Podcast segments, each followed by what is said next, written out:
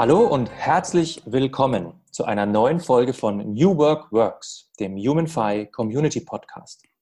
Mein Name ist Markus Fäth und heute spreche ich mit Franziska Bär. Franziska leitet die Fachstelle Kinderbetreuung Luzern, eine Organisation im Sozialbereich mit etwas mehr als 250 Mitarbeitenden. Seit mehreren Jahren ist die Organisation in Richtung soziokratisch agiler Unternehmensführung unterwegs und Franziska ist die treibende Kraft hinter dieser Entwicklung. Sie befasst sich seit vielen Jahren mit den Themen rund um Selbstorganisation und New Work und setzt dies schrittweise mit allen Mitarbeitenden der Fachstelle Kinderbetreuung in der Organisation um. Franziska, herzlich willkommen. Dankeschön, Markus, und herzlichen Dank für die Einladung. Ich freue mich aufs Gespräch. Ja, Franziska, äh, ich habe mich auch sehr gefreut, weil ähm, heute ist dieser Podcast äh, gleich dreifach etwas Besonderes. Äh, erstens mal, du bist mein erster Gast aus der Schweiz. Ähm, zweitens, wir haben mit der Fachstelle Luzern, ich würde mal sagen, die erste Organisation aus dem sozialen Bereich und nicht aus dem wirtschaftlichen Bereich.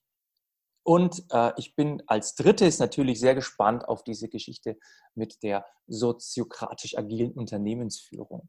Also von daher freue ich mich auch als Interviewer total, jetzt mal etwas von dir zu erfahren. Und zwar gleich als erstes ähm, die Fachstelle Luzern. Äh, wie, wie, wie kommt man denn drauf, äh, wenn man im sozialen Bereich, wenn man im, im Kinderbereich arbeitet, wie kommt man denn darauf, tatsächlich das anzupacken und sagen, wir machen jetzt Soziokratie? Ja, die Fachstelle Kinderbetreuung Luzern ist schon länger unterwegs. Wir sind jetzt 28 Jahre alt. Wir bieten Dienstleistungen an für Kinder in schwierigen Situationen. Und diese Stelle wurde gegründet von einem Pionier. Und dieser Pionier, der hat diese Stelle nicht nur gegründet, sondern auch die letzten 28 Jahre lang geleitet. Mhm. Und wir wussten, der wird pensioniert in 2019. Und das war die treibende Kraft, das Projekt anzugehen. Und wie geht's weiter, wenn der Gründer und Pionier, der auch wirklich der Organisation so sein Charisma mitgegeben hat, wenn er in Pension geht. Und so haben wir gestartet, das Projekt ähm, Selbstorganisation aufzugleisen, weil wir wussten, das ist in einer Organisation eine ganz ähm, verletzliche Stelle. Wenn ein Gründer und Pionier ein Mensch, der die Organisation bis tief in die Wurzeln geprägt hat, in Pension geht, dann rüttelt das, auch wenn wir das nicht wollen, das wird rütteln in der Organisation. Und uns war ganz wichtig, wir betreuen pro Jahr um die 300 Kinder, mhm. dass wir vermeiden, dass diese Kinder irgendetwas vom Rütteln mitbekommen. Das war so der zentrale Treiber eigentlich zu sagen, wir beginnen früh, das zu planen. Und deshalb sind wir eigentlich auch schon fast fünf Jahre unterwegs, um diesen Übergang gut zu planen.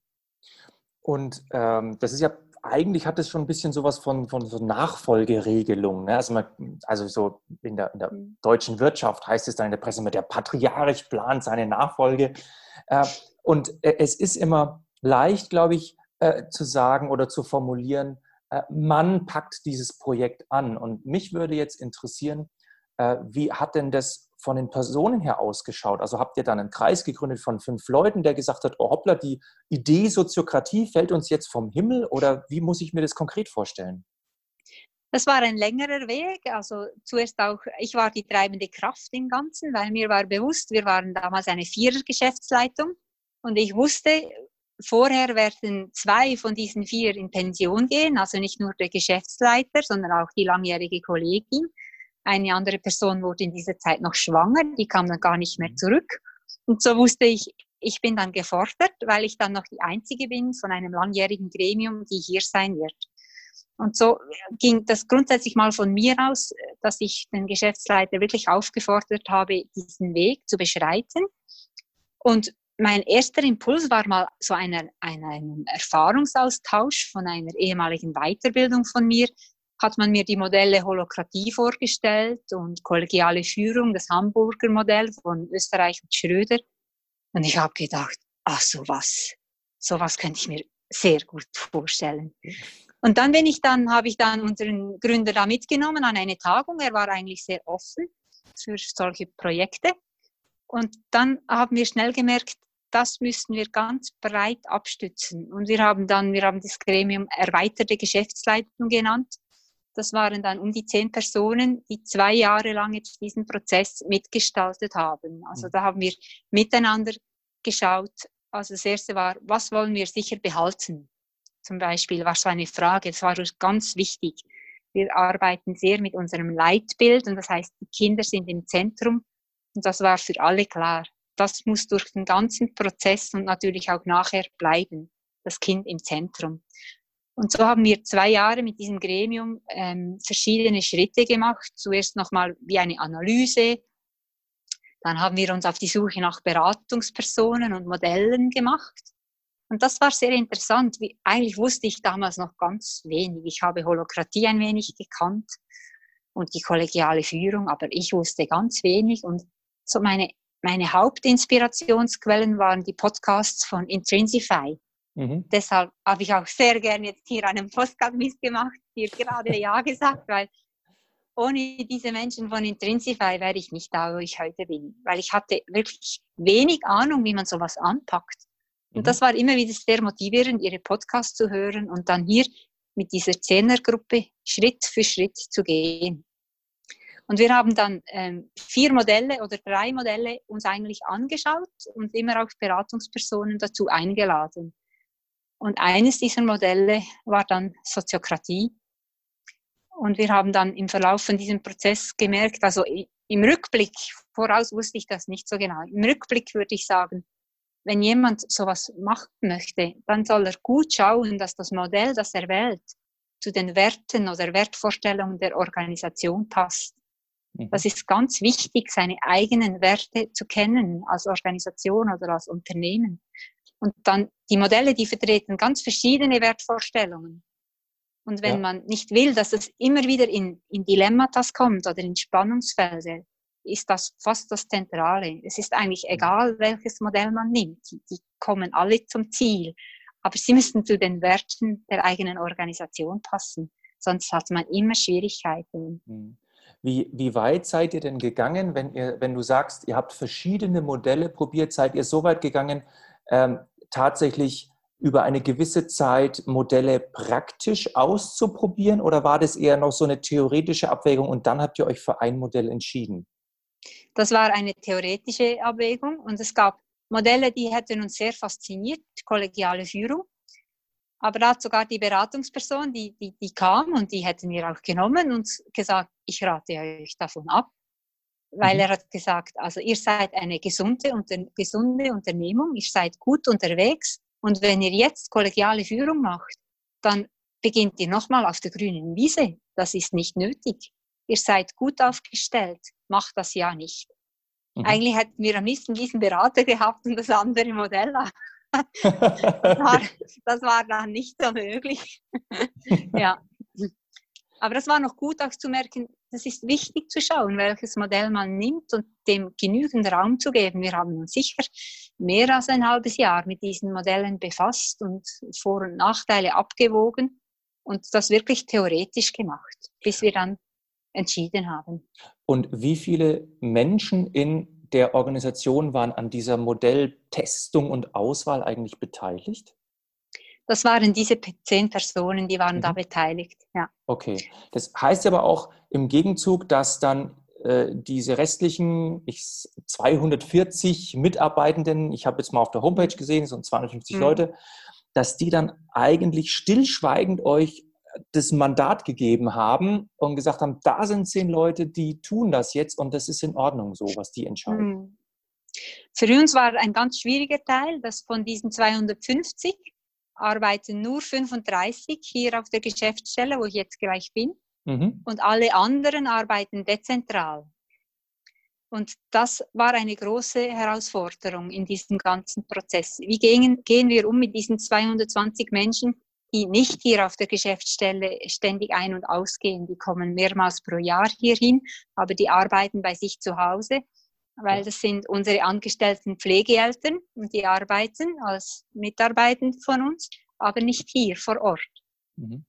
Und so haben wir diesen Prozess zweigeteilt. Wir haben zuerst mit der Geschäftsstelle, mit diesen zehn und dann nachher mit diesen 35, alle zusammen, eingeführt, diese, diese soziokratischen Elemente. Und erst dann letzten Sommer haben wir mit allen anderen gestartet, mit den Pflegeeltern und den Mitarbeitern, die noch, sonst noch dezentral arbeiten. Mhm. Ja, weil das war eine Herausforderung, wenn nicht alle vor Ort sind. Wie macht man das? Und deshalb haben wir für dieses zweistufige Modell uns entschieden. Und es hatte auch den Vorteil, auf der Geschäftsstelle fand die Soziokratie ganz schnell Anklang. Also ich hatte nicht gegen Widerstand zu kämpfen intern bei der Einführung vom Modell. Wir fanden das alle spannend, interessant, cool, waren sehr begeistert von diesen Konsentrunden. Das ist ja ein sehr spezielles Entscheidungsverfahren in der Soziokratie. Das braucht wirklich Mitdenken, Mitengagement und das haben sie hier auf der Geschäftsstelle von Anfang an geliebt. Also, und das mhm. war klar, wenn es auf der Geschäftsstelle geht, erst dann gehen wir zu den dezentralen Mitarbeitenden. Mhm. Mm, weil du es gerade ansprichst, äh, ob das die Leute äh, äh gemocht haben oder nicht, äh, äh, da kommt mir immer diese, diese, diese Philosophie in den Kopf im, im, im Change Management oder in Transformation. Da gibt es immer ein bisschen so diese zwei Schulen. Die eine Schule sagt immer, ja, äh, wenn konzentriert euch auf die, die, die, die Influencer, die Multiplikatoren, die Leute, die das mögen, die Leute, die Begeisterung erzeugen, dann äh, äh, äh, erzeugte so eine Art Sogwirkung. Und die andere Schule, die sagte, man, na, konzentriert euch auf den Widerstand. Na, der Widerstand muss irgendwie gemanagt werden. Und ähm, was ist denn da dein Erleben aus diesem Prozess? Würdest du sagen, also ich konzentriere mich gar nicht so sehr auf den Widerstand, weil wenn du das magst, diese Soziokratie oder wenn du das neu einführst, dann erlebst du, dass es die Menschen äh, nicht vielleicht nicht begeistert, aber dass sie sagen, ja, das ist in Ordnung und da, da gehe ich mit. Hm. Also ich in, in der Retrospektive muss ich sagen, es gab gar nicht so viel Widerstand bis jetzt so richtig umgestellt haben wir eigentlich erst jetzt am 1. Januar. Also da habe ich mhm. dann übernommen und der Geschäftsleiter ist jetzt in Pension. Bisher gab es gar noch nicht so richtig Widerstand. Ich merke jetzt, dass das vielleicht erst jetzt langsam beginnt. Und Aha. der Widerstand, das ist eher ein, ich würde sagen, eher ein Machtthema oder manchmal auch ein Schnelligkeitsthema. Also ich merke, die Mitarbeitenden wählen manchmal jetzt schon wieder die Abkürzung der Hierarchie, anstatt mhm. in ihren Kreisen die Entscheidungen zu treffen. Und ich glaube, mit dem Widerstand werde ich mich erst jetzt dann ein wenig auseinandersetzen müssen. Bisher war das gar noch nicht so Thema. Okay. Aber was, was, wie wichtig ist, man muss so seine eigenen Leuchttürme haben in diesem ganzen, in diesem ganzen Prozess, sonst verliert man sich. Was sind Leuchttürme? Ich, sind es Personen oder sind es, äh, was ist, was sind Leuchttürme? Ja, für mich waren es so Leitfragen. Ich glaube, die kommen ursprünglich von Ken Wilber aus einem Modell. Das sind eigentlich fünf Leitfragen, mit denen habe ich mich immer wieder auseinandergesetzt. Weil er sagt, Ken Wilber sagt, es braucht fünf Antworten, um äh, eine Organisation so führen zu können, wie wir jetzt unterwegs ist, sind. Das ist, wie verteilen wir, wir Macht? Ist die eine Frage. Wie entscheiden wir? Wie arbeiten wir zusammen? Dann, wie verteilen wir Wissen und Informationen? Und die letzte Frage ist, wie lernen wir? Mhm. Die hangen auch bei mir im Büro, ich habe die immer vor mir. Aha. Und diese fünf Fragen, die helfen mir. Einfach zu wissen, es geht nur um diese fünf Fragen. Die müssen wir miteinander klären, immer wieder miteinander klären. Mhm. Um das geht's. Mhm. Es ist ja, wir bilden wie eine neue DNA in der Organisation. Vorher waren wir sehr hierarchisch, kann man sagen. Da war ein Patron, langjähriger Patron.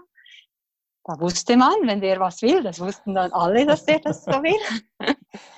Und jetzt geht es darum, in die Selbstverantwortung zu kommen und wirklich auch die Macht breit zu verteilen, das Wissen breit zu verteilen und immer noch effektiv zu bleiben, weil das ist so das eine, das wissen wir im Moment wirklich noch nicht so gut. Die Soziokratie wirkt manchmal nicht so effizient, mhm. weil sie hat so Entscheidungsrunden, da beteiligen sich manchmal sieben bis neun Leute an einer Entscheidung und da gibt's Rederunden und man muss zusammen einen Konsensvorschlag formulieren, man muss am Schluss die Leute mit im Boot haben. sonst kommt der Entscheid nicht zustande. Und da erleben wir im Moment ein wenig ein Ringen, weil es braucht auch wirklich zeitliche Ressourcen. Mhm. Und das, das ähm, produziert jetzt manchmal etwas Widerstand. Ja, es wäre schneller, wenn das die Leitung entscheidet. Mhm. Ja. Thema äh, Selbstverantwortung. Du hast es ja gerade angesprochen. Äh, ich kenne jetzt hier ähm, aus meinem Umfeld äh, in Diskussionen manchmal so diesen Spruch, ja, Selbstverantwortung, es gibt Leute, die können das, aber es gibt auch Leute, für die ist Selbstverantwortung nichts. Ist kategorisch, ne, ein bisschen provokant. Mhm. Was mhm. ist denn deine Erfahrung? Ist Selbstverantwortung äh, lernbar? Ich würde sagen, alle können das. Und es gibt da einen Spruch aus der Soziokratie, das war auch ein Leuchtturm für mich, der heißt, Struktur erzeugt Verhalten. Und ich bin mhm. zutiefst überzeugt von diesem Satz. Wenn wir den Menschen die richtige, günstige Struktur zur Verfügung stellen, dann können alle Menschen Selbstverantwortung. Alle wirklich. Und es gibt sogar Menschen, die können es besser in der Struktur, wenn wir sie bieten. Zum Beispiel alle Introvertierten. Das mhm. merke ich jetzt. Jetzt habe ich plötzlich Menschen, die reden, die vorher nicht geredet haben in diesen Runden. Könnte man, könnte man dieses, diesen Spruch erweitern, indem man sagt, Struktur erzeugt Verhalten und Verhalten erzeugt Kultur?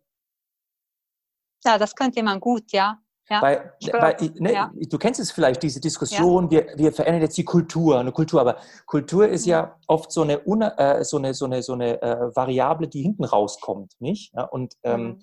äh, ich habe das auch gemerkt in meiner Arbeit, dass tatsächlich Verhalten und Struktur äh, sehr entscheidend ist, wenn man tatsächlich die Kultur, die in Anführungszeichen hinten rauskommen soll, beeinflussen will. Mhm. Also das würde ich sehr unterschreiben. Ich würde keinen Blick mehr auf, groß auf die Kultur werfen, sondern auf die Struktur, die ermöglicht, dass alle Menschen sich beteiligen können. Und zwar so beteiligen, wie sie das wollen. Wir merken das jetzt insbesondere bei den dezentralen Mitarbeitern. Die haben nicht alle den gleichen Wunsch, sich zu beteiligen. Das mhm. sind zum Teil Kleinstpensen. Aber diejenigen, die es wollen, die sollen es können. Das ist das Wichtige. Und wir müssen die Struktur bieten, dass diejenigen, die das wollen, dass die das können. Mhm. Und ich glaube, das bildet über die Jahre, bildet dann die Kultur. Wenn ich jetzt ja. ähm, nichts von Soziokratie weiß, ich bin jetzt so ein, in so ein Konzernmitarbeiter und ähm, ich gehe jetzt zu euch und ich will, ich, ich laufe mit offenen Augen jetzt bei euch rum und gehe mal so von Montag bis Freitag einfach mal mit.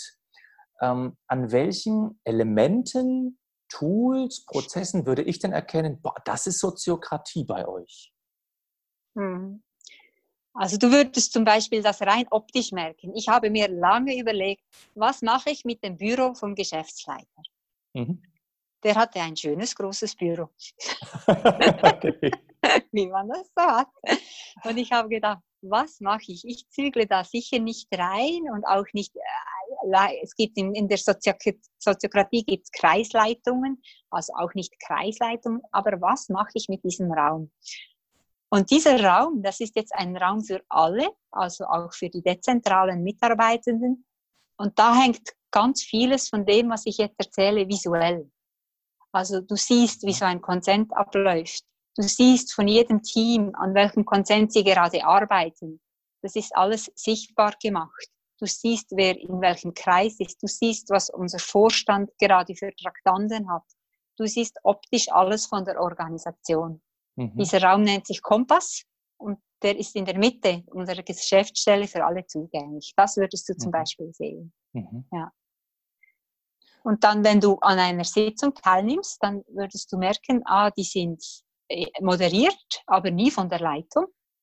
Das ist etwas, das immer auch gerade auffällt.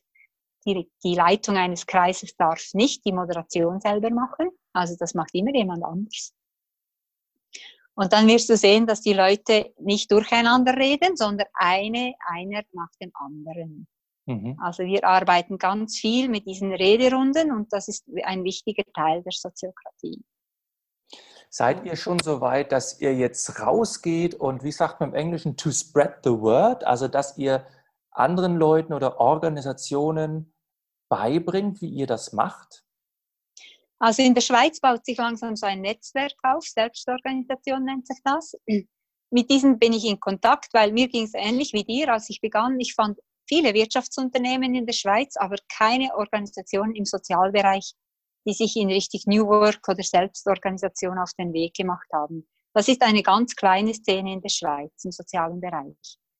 Aber im, im wirtschaftlichen Bereich, da gibt es mehrere und wir sind inzwischen gut vernetzt. Da gibt es eine Plattform auch. Ich selber habe in Luzern, wo ich arbeite, ein Treffen gegründet. Da haben sich schon 30 Leute eingeschrieben. Da, ver, da vernetzen wir uns und tauschen vor allem Praxiserfahrungen aus. Und ich bin gut vernetzt mit Fachhochschulen in der Schweiz. Ich unterrichte da oft auch schon im Sinne von, wie ich jetzt mit dir das Interview mache, wie gehen wir das an, was ist die Praxiserfahrung, was ist gelungen, was würde ich niemandem empfehlen, weil es total misslingt. Also ich bin, ich war so froh um die vielen Menschen, die mir ihre Erfahrungen gegeben haben, dass ich gerne auch teile, auch wenn ich noch nicht weiß, ob unser Experiment gut herauskommt. Also das weiß ich nicht, aber im Moment sind wir gut unterwegs.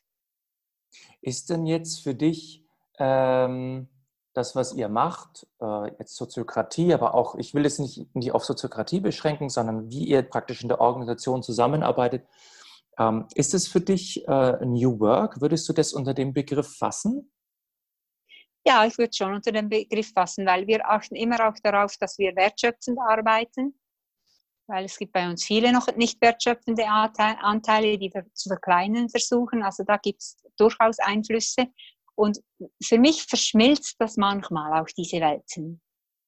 Wir haben wie ein soziokratisches Grundgerüst. Mit diesen, die Soziokratie hat vier Basisprinzipien, die gelten bei uns. Aber sonst bediene ich mich gerne auch bei New Work-Konzepten oder bei Schröder Österreich bediene ich mich sehr gerne. Die haben wirklich gute Bücher herausgegeben mit guten Elementen. Weil ich finde, das Wichtigste ist eigentlich, dass man maßgeschneidert schaut, was passt zur Organisation. Also da gibt es ein schönes Beispiel aus einem völlig abseitigen Bereich, nämlich ähm, äh, äh, Bruce Lee hat damals äh, äh, einen Stil gegründet, den hat er genannt Jeet Kune Do, übersetzt, mach das, was funktioniert. Äh, mhm. ich habe das für mich immer so im Kopf auch ein bisschen äh, als, als Motto für, für den New Work-Bereich, weil tatsächlich jede Organisation ja ihren eigenen Weg finden muss. Und ähm, man kann sich Versatzstücke herausholen oder so, aber es gibt da halt keine Blaupausen. Ne? Also man muss wirklich kann, was ist das, was funktioniert, ähm, etwas äh, äh, was das eigene New Work dann unterstützt in der Hinsicht. Mhm, mhm. Also die schwierigste Erfahrung vielleicht auch noch zum Teilen, das war die, die, das Thema Organisationsberaterin, Berater. Also mhm.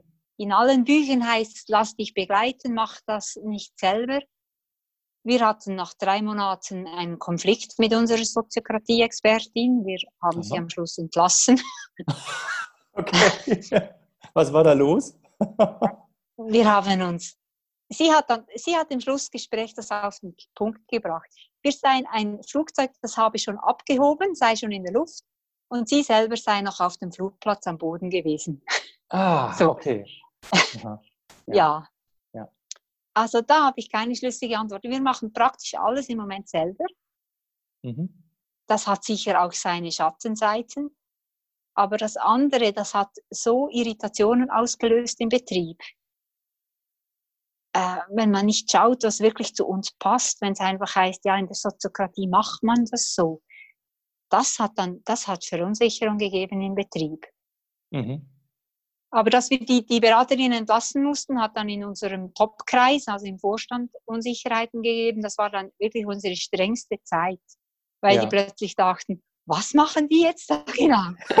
Also, haben wir es noch im Griff? Oder? Die nehmen es ja sollen wirklich wir... ernst, hier mal die ja. eigene Verantwortung in die Hand zu nehmen. Ja. Ja, okay. Oder sollen wir doch irgendwo einen Betriebswirtschaftler hinstellen? Oder was machen wir jetzt genau? Und dann wollten sie schon ein Stelleninserat machen für einen neuen Geschäftsleiter. Mhm. Ich hätte mich dann auch bewerben dürfen. Und wir haben schon gedacht, ach Gott, was kommt jetzt? Und dann war wirklich, das war eine anspruchsvolle Zeit. Da, da war wirklich eine Präsidentin, die, an der hing dann das Ganze, die glaubte an uns mhm. und die glaubte an diese Selbstorganisation. Mhm. Und die hat dann gesagt, doch, wir haben ja gesagt, jetzt gehen wir weiter. Mhm.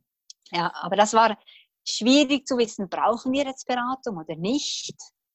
Ah, ja, wer schaut dann auf unsere blinden Flecken, wenn wir keine haben? Das, das waren schwierige Fragen. Okay. Aber es gehört ja eigentlich auch zum Erwachsenwerden dazu, ne? Also von einer Organisation, sich da auch ein bisschen frei zu schwimmen. Ja, ja. Einfach, wenn du so in den Büchern liest, mach das nie alleine, hol dir immer jemanden zu, dachte ich, oh, wir machen das alleine. Mhm. Wir holen uns jetzt punktuell jemanden dazu, wenn wir ja. Soziokratie-Fragen haben, haben inzwischen einen guten äh, Kollegen gefunden, der das gut macht und einfach kommt und unsere Fragen mit uns bearbeitet und dann wieder geht. Ja. Ähm, der, der Friedhof Bergmann, dieser New Work-Begründer, der hatte ja so einen zentralen Begriff geprägt. Ähm, Arbeit, die du wirklich, wirklich willst. Äh, mhm. Äh, also er hat es ja eigentlich jetzt weniger im wirtschaftlichen Kontext gemeint, sondern tatsächlich im menschlichen Kontext, dass du dich hinentwickelst zu einer Arbeit, die deinen Stärken und deinen Bedürfnissen entspricht. Ähm, würdest du sagen, dass euer Prozess äh, hin zur Soziokratie, dass das auch so ein bisschen ähm, diese Arbeit, die du wirklich, wirklich willst, in den Mitarbeitern äh, entwickelt hat? Oder ist es jetzt, wo du sagst, nee, da, da kann ich jetzt eigentlich nichts mit anfangen? Also Sie kennen diese zehn Fragen, die habe ich schon früh eingeführt mit dem wirklich, wirklich willst, dann äh, die Reflexion zu diesen Fragen, weil das war für mich auch wichtig, dass alle Mitarbeitenden auch die Selbstreflexion selber auch anschauen und betreiben und sich diese Frage stellen. Also ich finde das eine wichtige Frage. Mhm. Wie, was willst du auch einerseits du als Mensch, aber auch hier in der Organisation stelle ich immer wieder die Frage, weil bei uns kann man immer wieder Projekte eingeben, innovativ sein. Man muss aber nicht. Mhm. Und diese Frage stellt sich jedem Mitarbeitenden hier relativ oft. Da kommt eine neue Aufgabe, es braucht eine neue Rolle. Stelle ich mich zur Wahl oder nicht? Oh, wenn ich gewählt werde und ich will sie gar nicht, aber die anderen wollen mich, was mache ich dann? Also man ist bei uns immer wieder mit dieser Frage konfrontiert, was will ich wirklich? Mhm. Ja. Wie, wie siehst du denn ähm, das, was ihr macht, in, im Verhältnis zu dem, was wir jetzt bei HumanFi mit der New Work Charta machen. Weil äh, ihr habt sie ja auch unterschrieben und ich stelle mir vor, mhm. da muss es ja so, so, eine gedankliche Ankopplung geben. Aber jetzt seid ihr ja sehr eigenständig. Und jetzt mhm. frage ich mich gerade, wie, wie ist da dieses Verhältnis? Es würde mich interessieren. Ich habe hier die Charta relativ früh schon unterschrieben, weil einfach diese Prinzipien von, von der Charta, hinter denen kann ich voll und ganz stehen also insbesondere auch der Sinn. Das ist bei uns, ich würde dem jetzt wie auch Leitbild sagen, das war bei uns von Anfang an klar. Wir, äh, wir sind eine Organisation, die arbeitet fest mit diesem Sinn. Einerseits, dass das Kind im Zentrum ist und dass aber alle Mitarbeitenden so gut integriert sind, dass sie das Beste geben können für die Dienstleistung, die sie bieten. Mhm. Und deshalb hat mich, als ich diese Karte sah, sofort angesprochen, musste ich sofort unterschreiben, weil ich dachte, ja genau, das, das fasst es zusammen, ja. ja. Was, was sind eure nächsten Schritte auf eurem Weg? Im Moment läuft dieses Projekt noch mit den dezentralen Mitarbeitenden. Mhm. Und da hat uns Corona jetzt etwas geholfen. Die wollten eine digitale Plattform, und wir waren da im Prozess zum Entscheiden, dieses oder jenes und wir konnten ja. nicht entscheiden. Und mit Corona mussten wir von einem Tag auf den anderen entscheiden. Und jetzt arbeiten wir mit Microsoft Teams und das ist aber noch überhaupt nicht konsolidiert, aber ist jetzt unsere Plattform. Und das möchten wir natürlich jetzt ausbauen mit den dezentralen Mitarbeitern, weil das ist einfach eine gute Form, die Leute einzubinden, auch wenn sie nicht hier vor Ort arbeiten. Mhm. Und diese 220 Menschen, die müssen noch als nächstes ihre Delegierten wählen. Und das wissen wir noch nicht so genau, wie wir das machen, weil die müssen eigentlich eine offene Wahl veranstalten, 220 Leute miteinander und das ist schon verfahrenstechnisch auch eine schwierige Sache. Aber das ist das nächste Projekt, dass ja. wir da Delegierte haben, die dann mitentscheiden bei unseren Grundsatzentscheiden auf der Geschäftsstelle. Ja. Okay. Also aber was ich jetzt so äh, äh, in der letzten äh, halben Stunde mitbekommen habe, werdet ihr da bestimmt auch einen Weg finden, wie ihr das löst. ähm, Franziska, eine letzte Frage. Ähm, wenn du das, was ihr äh, macht, äh, in, in zwei Hashtags packen könntet, ähm, was könnten denn das für Hashtags sein? Also mein Haupthashtag ist sicher Partizipation. Das ist, das ist wie das, das ganz Zentrale, und zwar Partizipation so gelebt, dass jeder Mitarbeitende sich selber entscheiden kann, wie viel Partizipation er leben will wie viel er sich eingeben will oder, oder eben nicht. Mhm. Und das andere, was ich sehr gerne benutze, ist soziokratisch agile Unternehmensführung. Das ist so eine Wortschöpfung von mir und ich merke, mir entspricht das total. Die Soziokratie wie als Fundament, auf dem wir stehen und das hält gut. Und dann aber das Gerüst oder das Haus, das wir da drauf bauen, das hat noch ganz viele andere bunte Farben und ist maßgeschneidert und wird vielleicht eher etwas wie, wie nach Gaudi oder so oder nach Hundertwasser, ein farbiges Gebäude. Aber das Grundgerüst das mit der Soziokratie hat was ganz Stabiles und deshalb gefällt mir dieser Begriff soziokratisch agile Unternehmensführung, obwohl es eigentlich fast in etwa ein Widerspruch sein kann, Soziokratie und Agilität. Aber wir verbinden es und ich erlebe das sehr gelingend. Okay, wunderbar. Vielen Dank, Franziska, äh, für das Interview. Gerne, danke schön, Markus, dass ich da teilen durfte.